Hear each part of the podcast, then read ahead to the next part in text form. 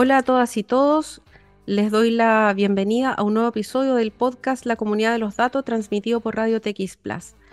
Em, bueno, en medio de las preocupaciones políticas y normativas sobre el acceso de China a la información de los usuarios de TikTok, que cuenta con más de mil millones de usuarios en todo el mundo, la empresa ha explicado a sus usuarios europeos que los empleados fuera del continente pueden acceder a sus datos para garantizar que su experiencia en la plataforma sea coherente, agradable y segura. Los otros países en los que el personal de TikTok podría acceder a los datos de los usuarios de Europa son Brasil, Canadá e Israel, además de Estados Unidos y Singapur, donde se almacenan actualmente los datos de los usuarios europeos.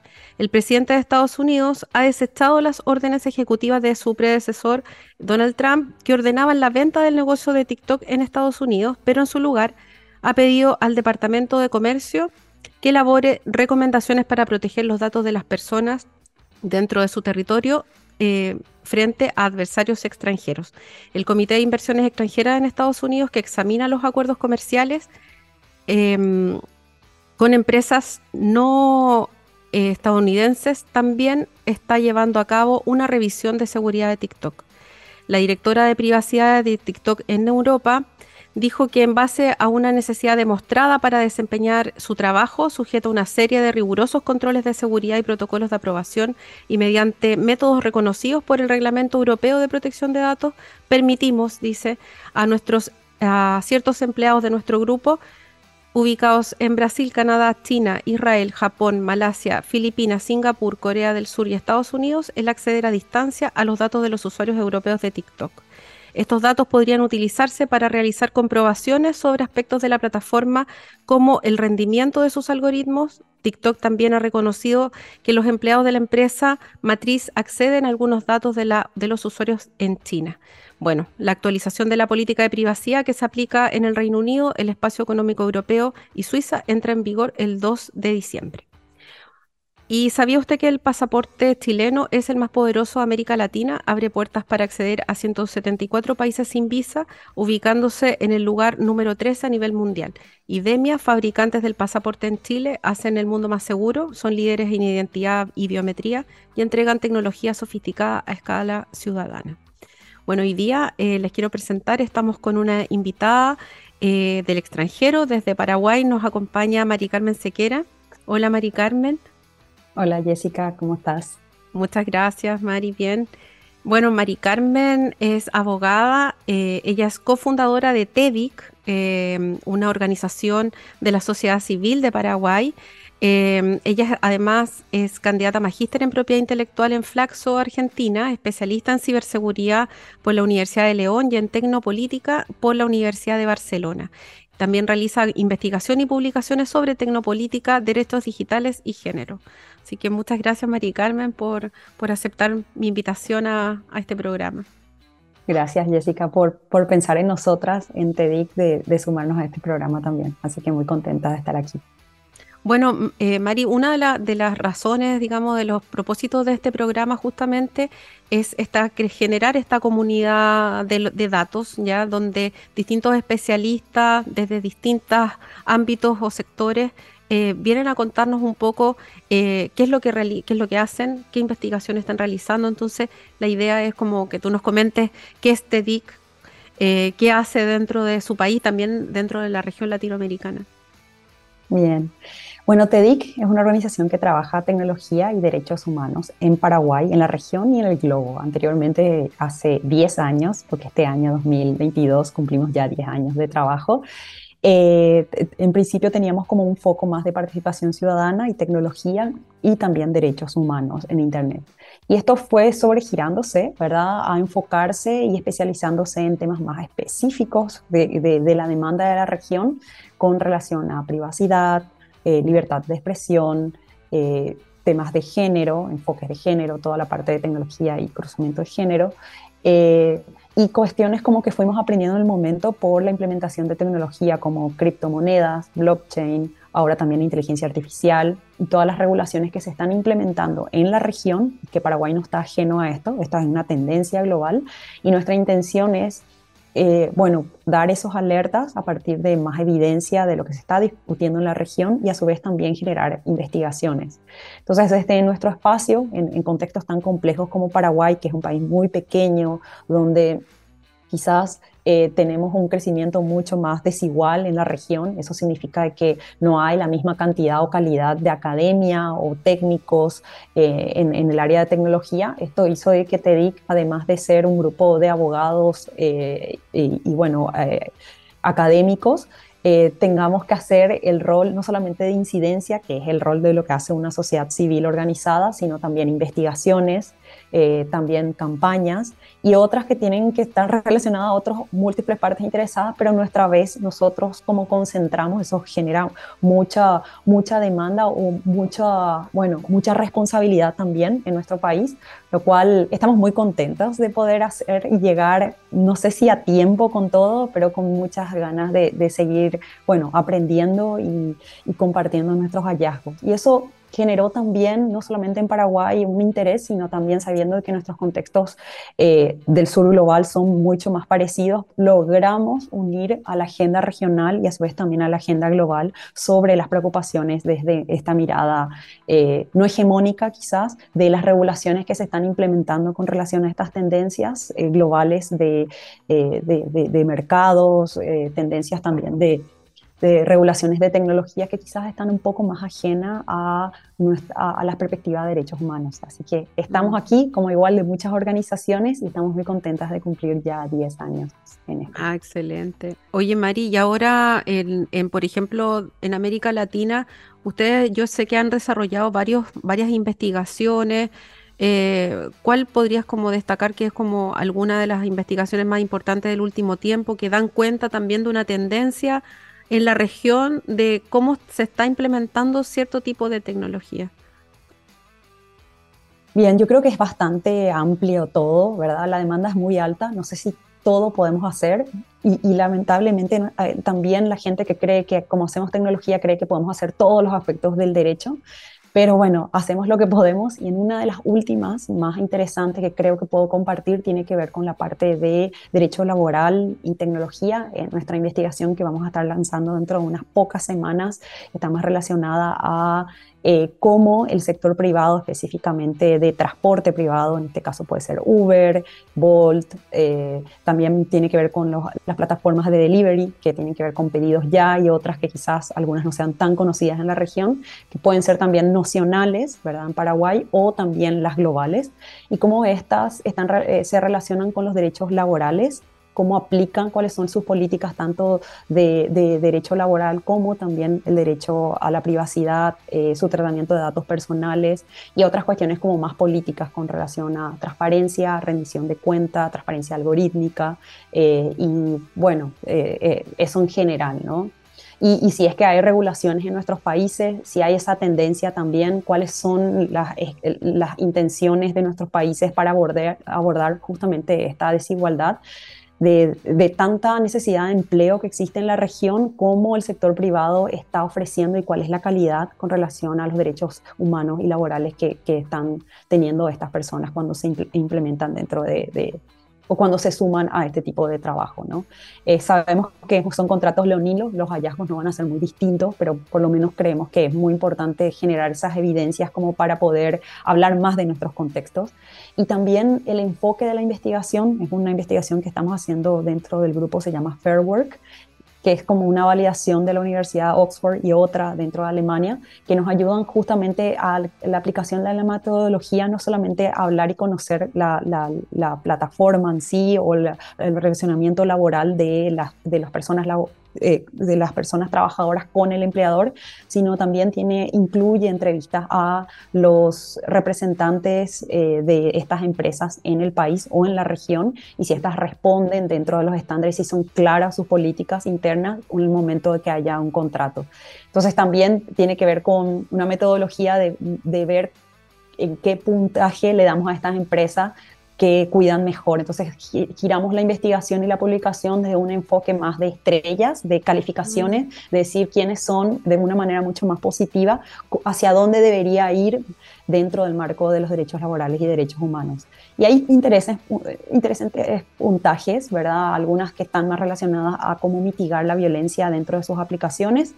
Hay otras que están teniendo interés pero no sabían hacia dónde ir. Creemos que esto puede dar una cierta orientación a ese sector.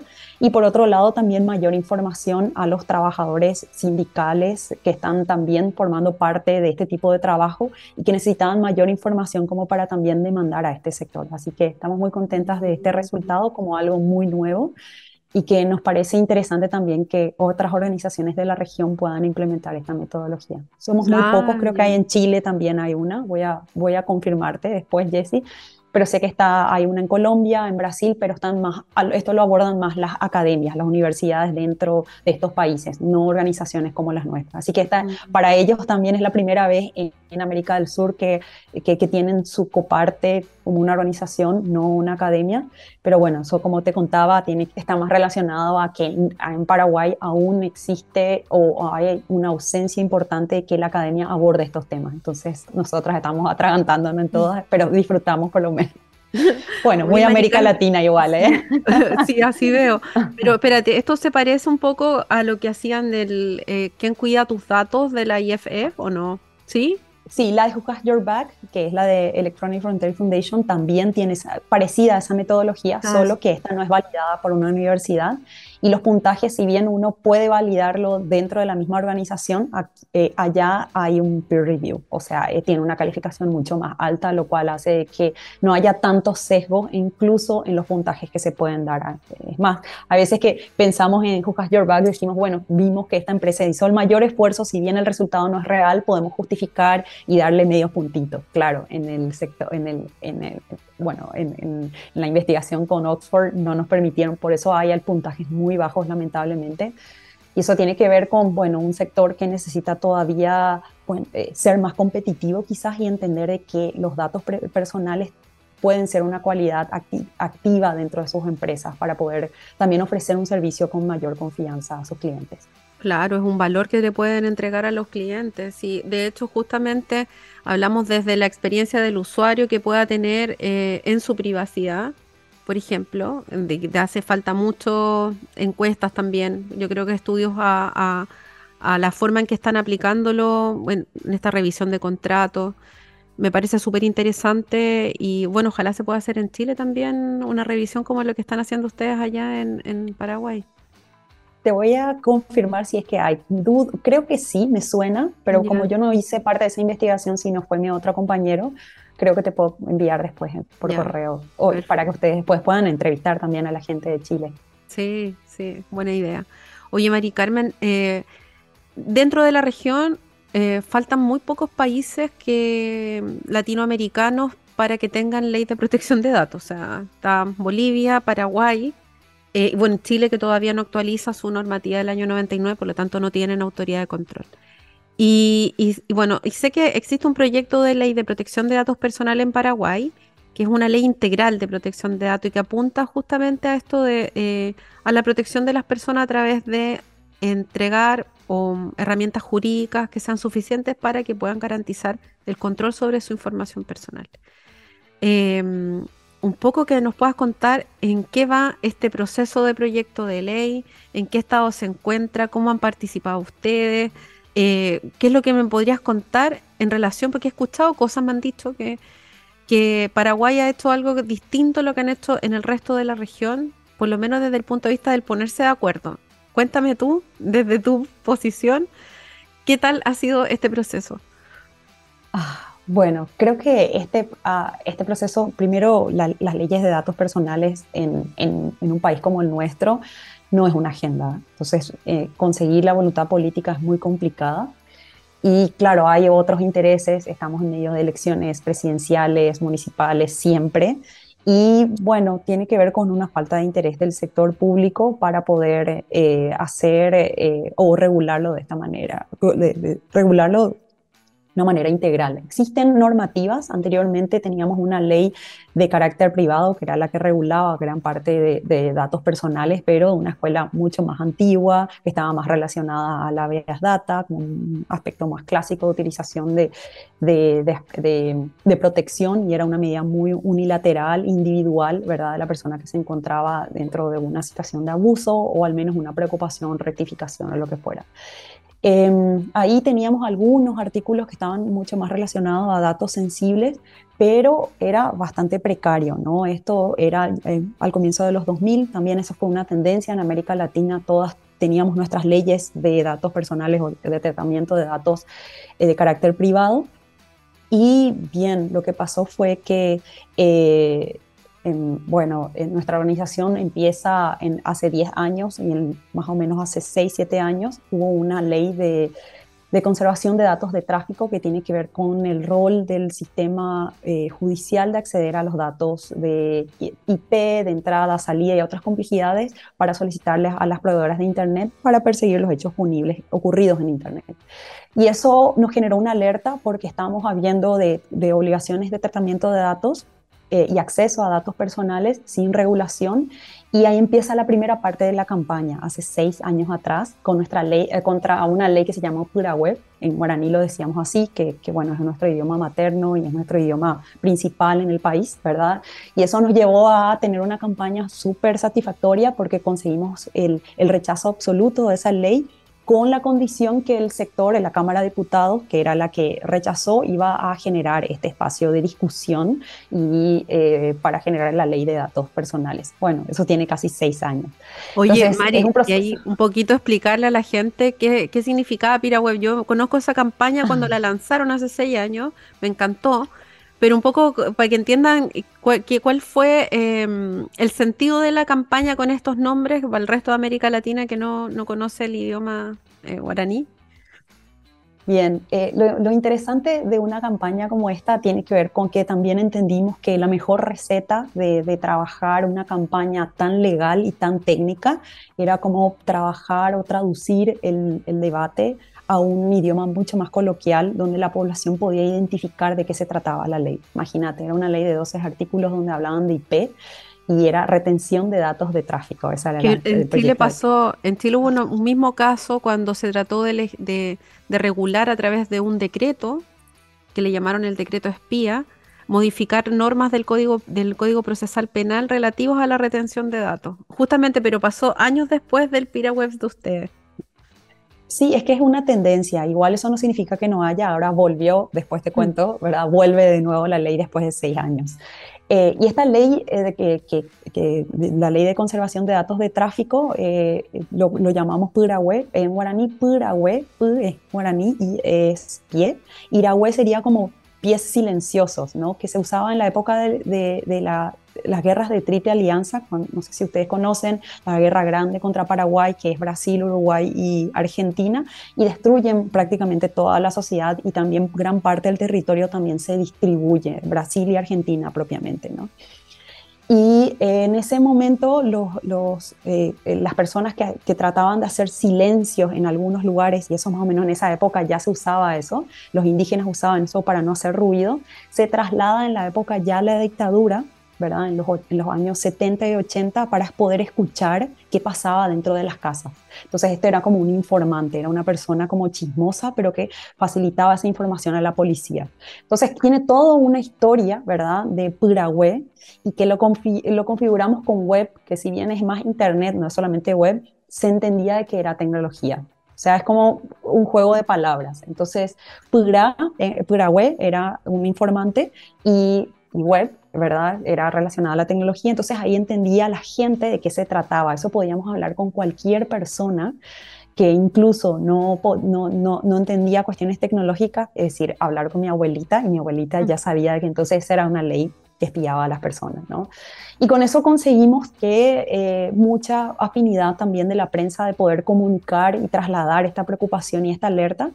Y eso llevó a que en el Congreso consigamos el rechazo absoluto de la Cámara de, y se archive por parte de la Cámara de Diputados. Esto nace en la Cámara de Senadores, pasa a diputados, diputados de la que rechaza, senadores no consigue, ¿verdad? el, rechazo el rechazo mayoritario, vuelve a diputados y ahí teníamos que tener la mayor cantidad de personas, o sea, teníamos que tener casi el 90% del 80% del voto en contra, pero conseguimos el, el, rechazo absoluto. Toda la Cámara rechazó, así que mm.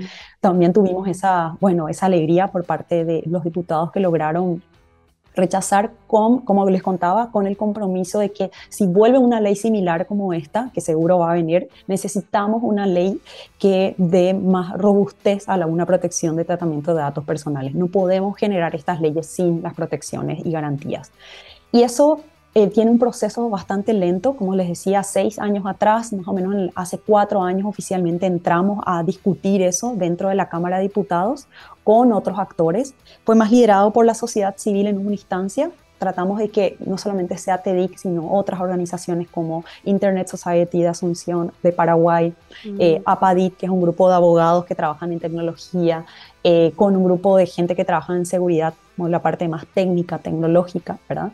Eh, y un estudio jurídico. Nos juntamos como para discutir y, y en todo caso eh, liderar el proceso de discusión. Y ahí invitamos en diferentes procesos, invitamos a, en una primera etapa a la armonización que le llamamos o homogenización de, de ciertos aspectos que, no, que deben ser discutidos dentro de la ley. Y eso invitamos al sector público, al sector privado, eh, le invitamos a todos a nivel nacional también a funcionarios públicos, senadores, diputados que estaban interesados dentro del proceso, eh, también empresarios y estudios jurídicos para poder hablar de la ley. Como este era un tema muy nuevo, nos dimos cuenta que entonces la demanda era como una etapa como posterior. Quizás lo que dijimos era, vamos a homogenizar los términos o las discusiones por qué necesitamos una ley de datos personales para después trabajar con este grupo y para que no se sienta tampoco que el grupo, como no es especializado, se, se autoexcluya, ¿no? Entonces, y tampoco queríamos venir nosotros a decir que éramos los que más sabíamos. Entonces, la idea era como compartir la mayor información que teníamos como para poder estar en la misma línea todas antes de generar el proyecto de ley. Y eso fue muy interesante porque también fue un ah, entendimiento de, que muchos funcionarios públicos no tienen el tiempo para poder interiorizarse en una ley tan específica como esta. Si bien el sector privado tiene una demanda importante en la región, en, en Paraguay los abogados aún no tenían profundizado ciertos temas, pero tenían las mismas preocupaciones. Entonces, eh, y también no tenemos grandes empresas o grandes oficinas de empresas hegemónicas dentro de la región. Entonces, eso también hizo que sea mucho más fácil las intenciones de qué queremos en nuestros contextos de una manera como más quizás soberana, ¿no? Eso no significó que no excluimos a estas grandes empresas. invitamos a Meta, a Google y a Twitter dentro de la discusión también como plataformas de contenidos más grandes.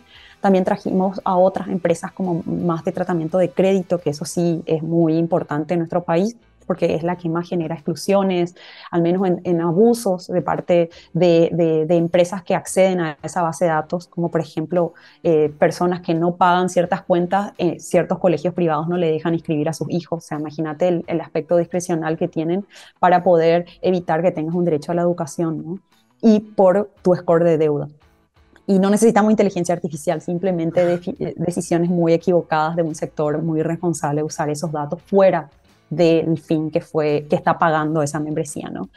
Entonces, eh, eso eh, invitamos a estos sectores, tuvimos una discusión súper cálida de aprendizajes y cuando pasamos a, de pasar a estas discusiones, pasamos una etapa de conversaciones como de, de, este sector eh, público y privado con charlas de invitados internacionales, de gente que está haciendo leyes en otros países, de México, Colombia, incluso de España, y trajimos eso como también aprendizajes de cómo, bueno, cómo aplicar un estándar tan alto con, eh, de, la Unión Europea, pero aplicada a nuestros contextos donde sabemos que gran parte de esas regulaciones no podrían aplicarse porque no hay muchos aspectos como interoperabilidad o algunos problemas de, de transferencia internacional que quizás aún Paraguay no está a esa altura. Entonces, para no generar una ley tan, o sea, tan desconectada de nuestra realidad, teníamos que buscar otras copartes de la región que puedan dar unos resultados o puedan compartir algunos hallazgos o preocupaciones que encontraron cuando aplicaron su ley.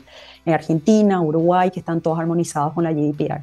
Ese proceso fue justo en medio de la pandemia, nos ayudó muchísimo de, de hacer estos talleres de forma online y fueron como más o menos nueve charlas donde hubo muchas preguntas de muchos funcionarios públicos y después en una tercera etapa, de, además de los talleres de armonización y discusión, hasta los talleres de, eh, de capacitación y luego pasamos a la etapa de producción. Esto fue liderado igual por la coalición de datos personales, que es la coalición de sociedad civil, que recogimos, que fue lo que más encontramos como, eh, encontramos como más importante dentro de la discusión y entramos como en un borrador de casi un año de discusión, de idas y vueltas.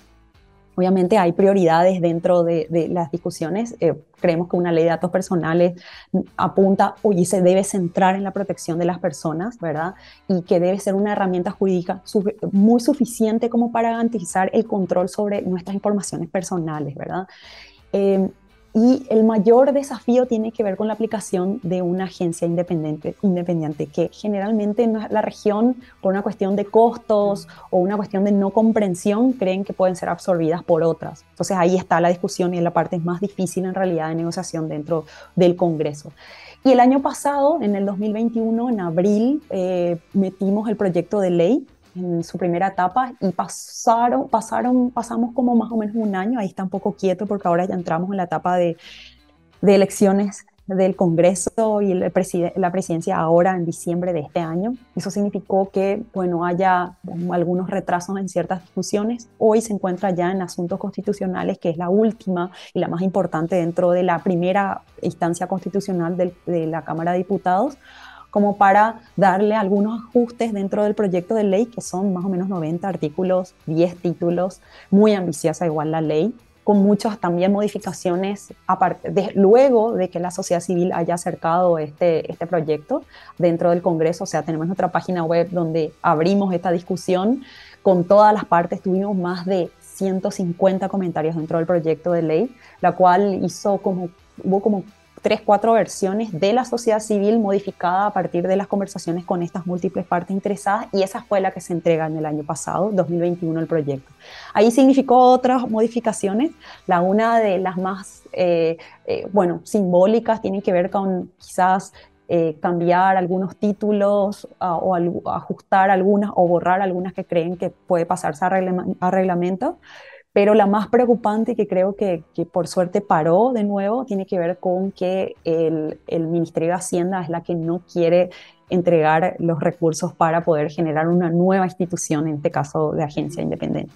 Entonces está ahí como quieta, vamos a esperar después de estas elecciones como para volver a retomar esa discusión y esperemos eh, volver otra vez a discutir, no con los diputados, sino también hacer una campaña para eh, concientizar a la sociedad civil también, no organizada, a la gente en general, de poder eh, también solicitar al Estado que nos den esas garantías esas garantías deben ser obviamente a partir de, uno de los estándares más altos que es la inclusión de una agencia independiente. Esa es clave para poder por lo menos monitorear y hacer los, las apelaciones a los reportes como sociedad a ciertos abusos que existen en nuestro, en nuestros contextos de manera sistemática y que hoy no tenemos un lugar más que el Avias Data para defendernos. Oye, Mari Carmen, entonces de lo que entiendo es que el proyecto de ley no consideraría una autoridad o considera una autoridad que no sería independiente o tendría que compartir facultades con o le pretenden entregar competencia a un órgano que ya existe. El último le quieren entregar a un órgano que ya existe. Eh, creo que esas también utilizaron la misma tendencia con relación a, la ley de acceso a la información pública, que es la otra cara de la misma moneda de la ley de acceso, eh, perdón, la ley integral de protección de datos. Y si bien la ley puede ser muy, muy buena, la aplicación de la ley de acceso, eh, hay mucha debilidad institucional porque esa institución que aborda esta ley y debe garantizar eh, el ejercicio de acceso a la información pública hace mil cosas, ¿no? Entonces, eso, con eso queremos evidenciar que también la ley de datos personales puede tener el mismo riesgo pero hay otra escuela que dice que mejor empezar de a poquito y después se independizan. Entonces, nada, como sociedad civil vamos a pedir el más alto estándar, ¿verdad? Para poder después ver cómo vamos a negociar. Entonces, en esta primera instancia, por más que exista esa posibilidad, estamos luchando a que por lo menos haga ese clic, ese, eh, al menos los funcionarios públicos y especialmente también los diputados y senadores, eh, para poder tener en cuenta este cuidado. Es, como te decía, es como es tan técnico y es tan político y, nos da tanta pena porque hay veces que salen leyes tan rápidas sin una discusión dentro del Congreso y estas no, nos ponen hasta la coma diciendo y están analizando. Por un lado estamos contentas de que por lo menos no va a estar mal escrito, pero también estamos muy preocupados porque eso tiene que ver con peajes importantes de interés de voluntad política, lo cual puedo decir de que hay interés, pero no todo el Congreso en este momento pero también esta alerta se relaciona a que menos, hace menos de dos semanas volvieron a meter la ley de conservación de datos de tráfico. Y, estamos preocupados porque de nuevo sale la misma ley que te contaba al comienzo de, de esta conversación, la ley anti-puraware, de, de, vigilancia sin el estándar de protección de datos personales. Y no sé si vamos a tener la misma fuerza porque estamos viendo que también esto está muy aplicado a los protocolos de Budapest, a, la, a, a, las aplicaciones de los estándares de, de, de, persecuciones de crimen organizado, lo cual están obligando a, a, Paraguay también tener una ley de conservación de datos. Y también esa misma estándar le obliga a tener datos personales, pero vemos que esa no es una prioridad aún. Estamos muy preocupados. Eh, lo bueno es que tenemos por lo menos el, aval de muchísima gente que ahora, que antes de, estos talleres no tenían en cuenta, hoy sí, y, están, y, hemos tenido una muy buena, no solamente coalición, sino también interés de esos funcionarios. Lamentablemente esos funcionarios no son los que van a definir el Congreso, porque son funcionarios públicos del área administrativa, pero esperemos que esto, que, más gente esté interesada para poder tener esa presión y esa alerta para poder, eh, bueno, para poder evitar también otros tipos de abusos o leyes que puedan poner en riesgo sin una ley integral de protección de datos personales. Entonces el riesgo es mucho más alto. Oye, Mari, muchas gracias por, por tu tiempo. Se pasó el tiempo volando, de hecho, ya estamos, tenemos que terminar. Em, bueno, vamos a estar en conversación en todo caso más adelante de estos proyectos y, y del trabajo que están haciendo, así que muchas felicitaciones por todo. Ay, gracias, Necesitamos mucha fuerza. Ojalá que sí, la región, sí. Sí, necesitamos perfectamente. Sí. Mm. Muchas gracias. Entonces, bueno, em, nuestro, uno de nuestros auspiciadores, Magliona Abogados, este estudio jurídico es recomendado por los rankings más prestigiosos a nivel mundial como uno de los mejores estudios jurídicos de Chile y lo puede conocer en www.magliona.cl. Gracias por vernos, por escucharnos. Nos vemos el próximo miércoles en la comunidad de los datos. Sigan conectadas y conectados a TX Plus, donde pueden encontrar la mejor información sobre ciencia, tecnología, salud y mucho más.